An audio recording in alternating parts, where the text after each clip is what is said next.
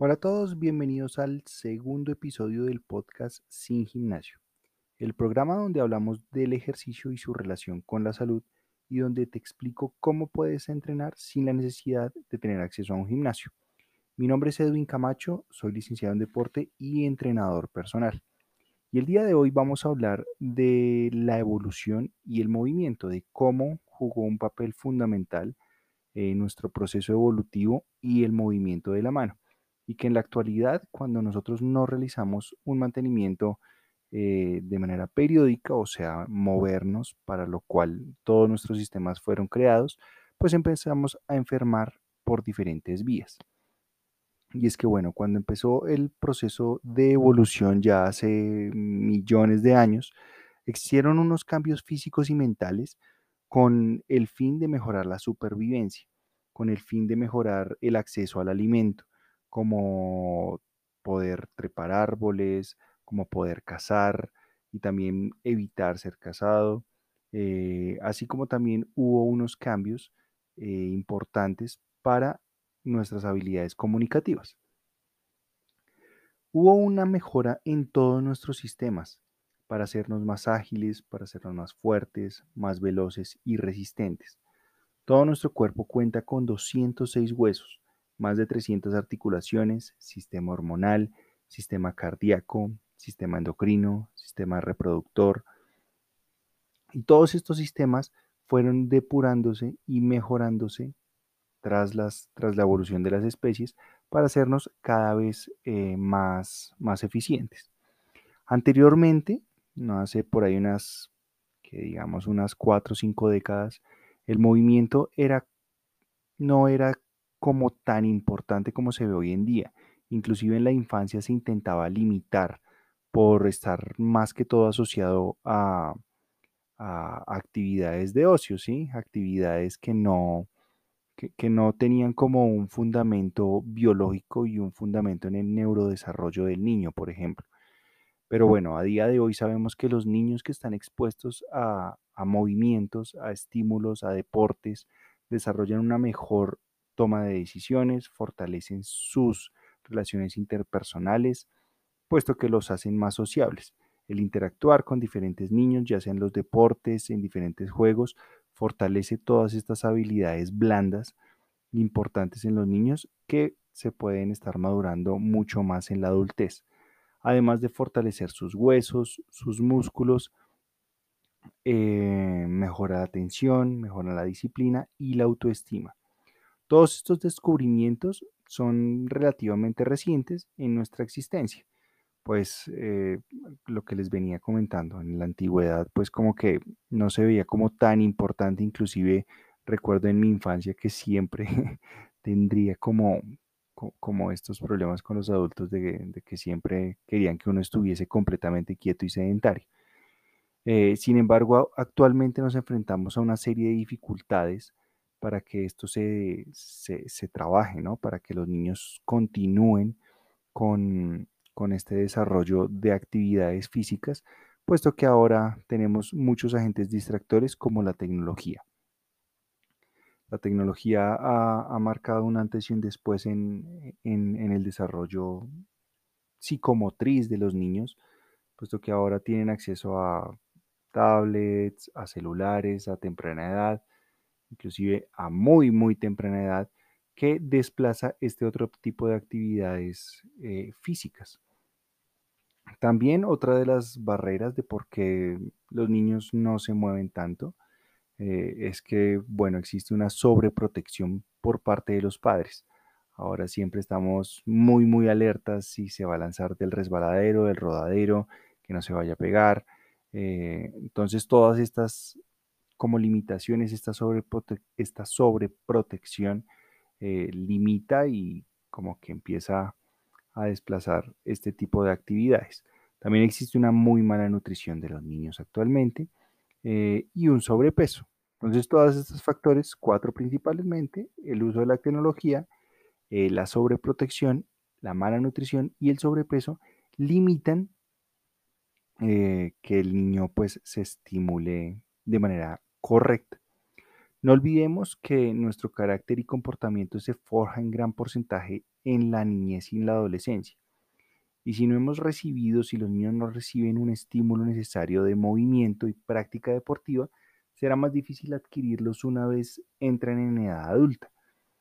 Así que, bueno, acá la recomendación es que si los niños, si tienen niños, eh, ya sean hijos, sobrinos, eh, primos pequeños, eh, los incentiven a realizar algún tipo de actividad deportiva cuanto antes para que adquieran todo este, este sinfín de beneficios, no tanto físicos, sino también en comportamientos y habilidades sociales. Eso en cuanto a los niños, que vendría a ser un pequeñito, un pequeño apartado que les quería comentar ahí. Ahora tenemos que el sedentarismo conlleva la enfermedad. Si nuestros cuerpos permanecen en reposo, estamos atentando contra nuestro desarrollo eh, evolutivo, contra nuestra biología, porque como vimos anteriormente, como les comenté anteriormente, tenemos un sinfín de sistemas que están diseñados por y para el movimiento. Y en la actualidad, eh, el grueso de la población es sedentaria. Y bueno, y sabemos que una persona inactiva físicamente eh, tiende a enfermar por diferentes razones a nivel metabólico se hace menos efectivo, eh, se, tiende a mantener la glucosa elevada en sangre.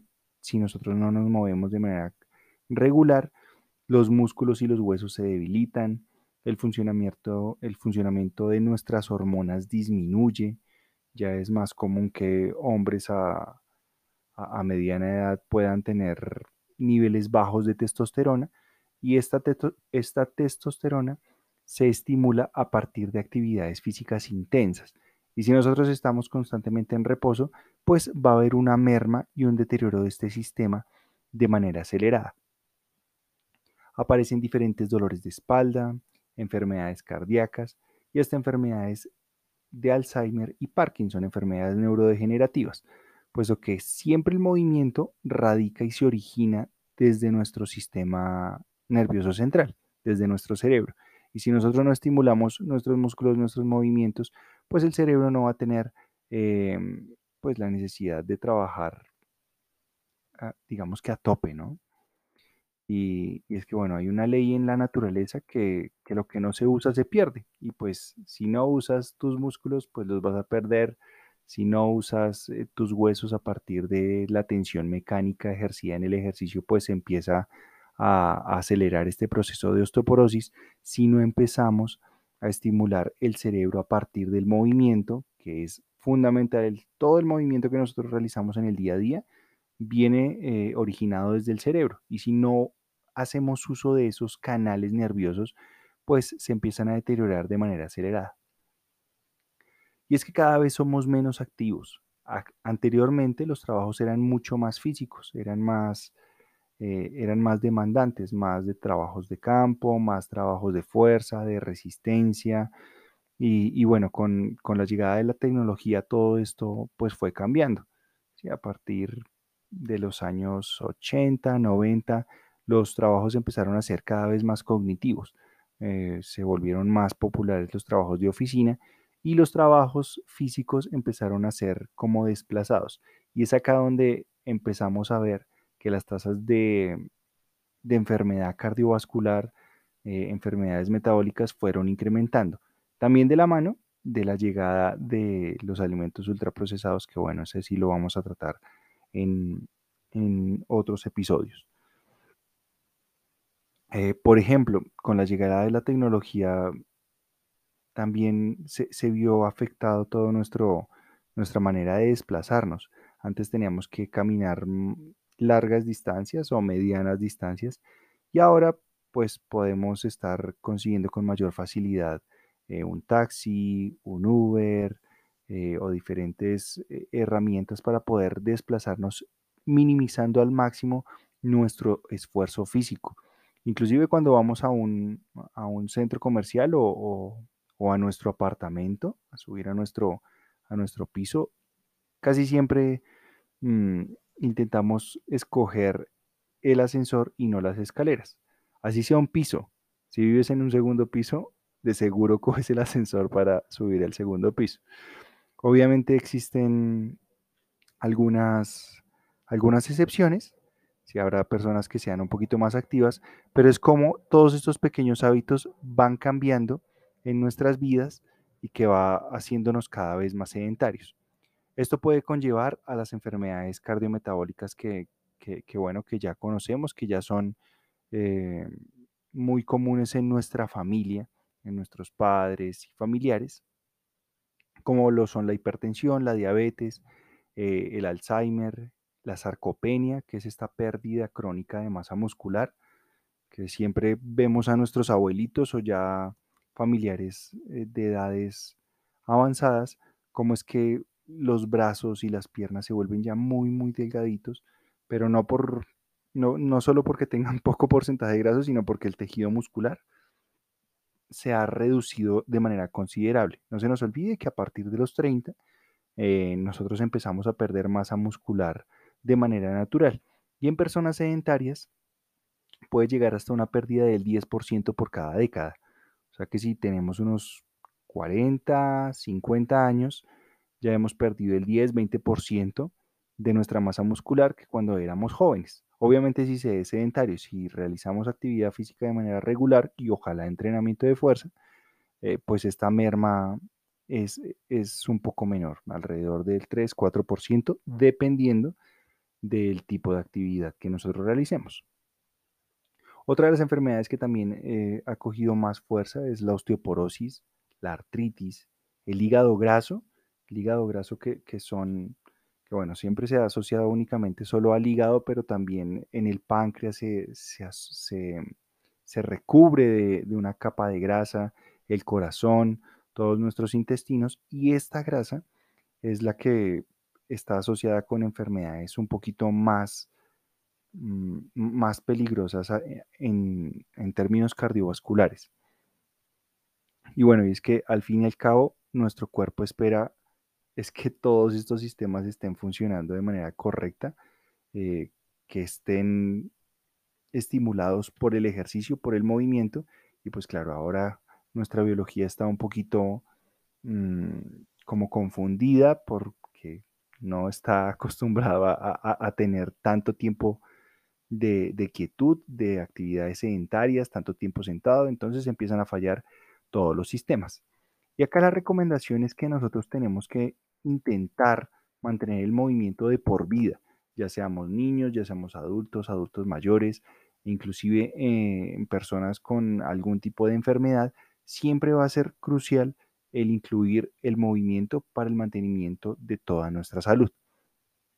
Por ejemplo, en la niñez es muy importante estimular el, ejercicio y el deporte para favorecer un correcto crecimiento, una correcta expresión de la hormona de crecimiento, eh, favorecer un desarrollo del cuerpo y del cerebro. Ya sabemos que los niños que realizan actividades físicas, ojalá periódicamente, eh, son cada vez más, más, atentos, más receptivos, mejora la concentración, las habilidades de aprendizaje.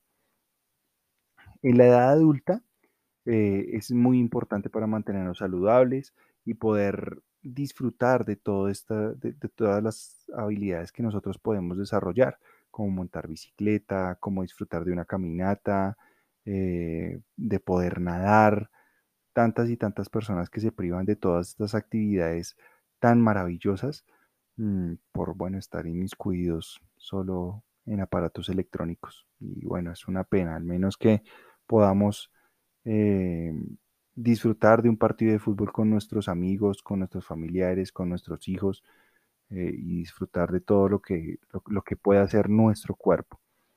Ya en la, en la fase adulta, en la, en la, en la que, Dios mío, en la... Cuando somos adultos mayores, es muy importante para mantenernos funcionales por mucho más tiempo, mejorar nuestra calidad de vida y principalmente la calidad de nuestro cerebro. Y que bueno, este fue así como un recuento evolutivo de cómo es que está diseñado nuestro cuerpo, eh, todos los sistemas que tenemos, eh, de cuán importante es el ejercicio físico en nuestras vidas y por qué debemos mantenerlos, mantener las actividades eh, a lo largo de nuestra vida. Y bueno, de esta manera finalizamos nuestro segundo episodio del podcast. Muchísimas gracias por escuchar. Eh, nos ayudan un montón si nos valoran con cinco estrellas en Spotify y en Apple Podcast. Con eso podemos llegar a muchísimas más personas. Eh, y bueno, que estén muy bien y nos escuchamos la próxima semana.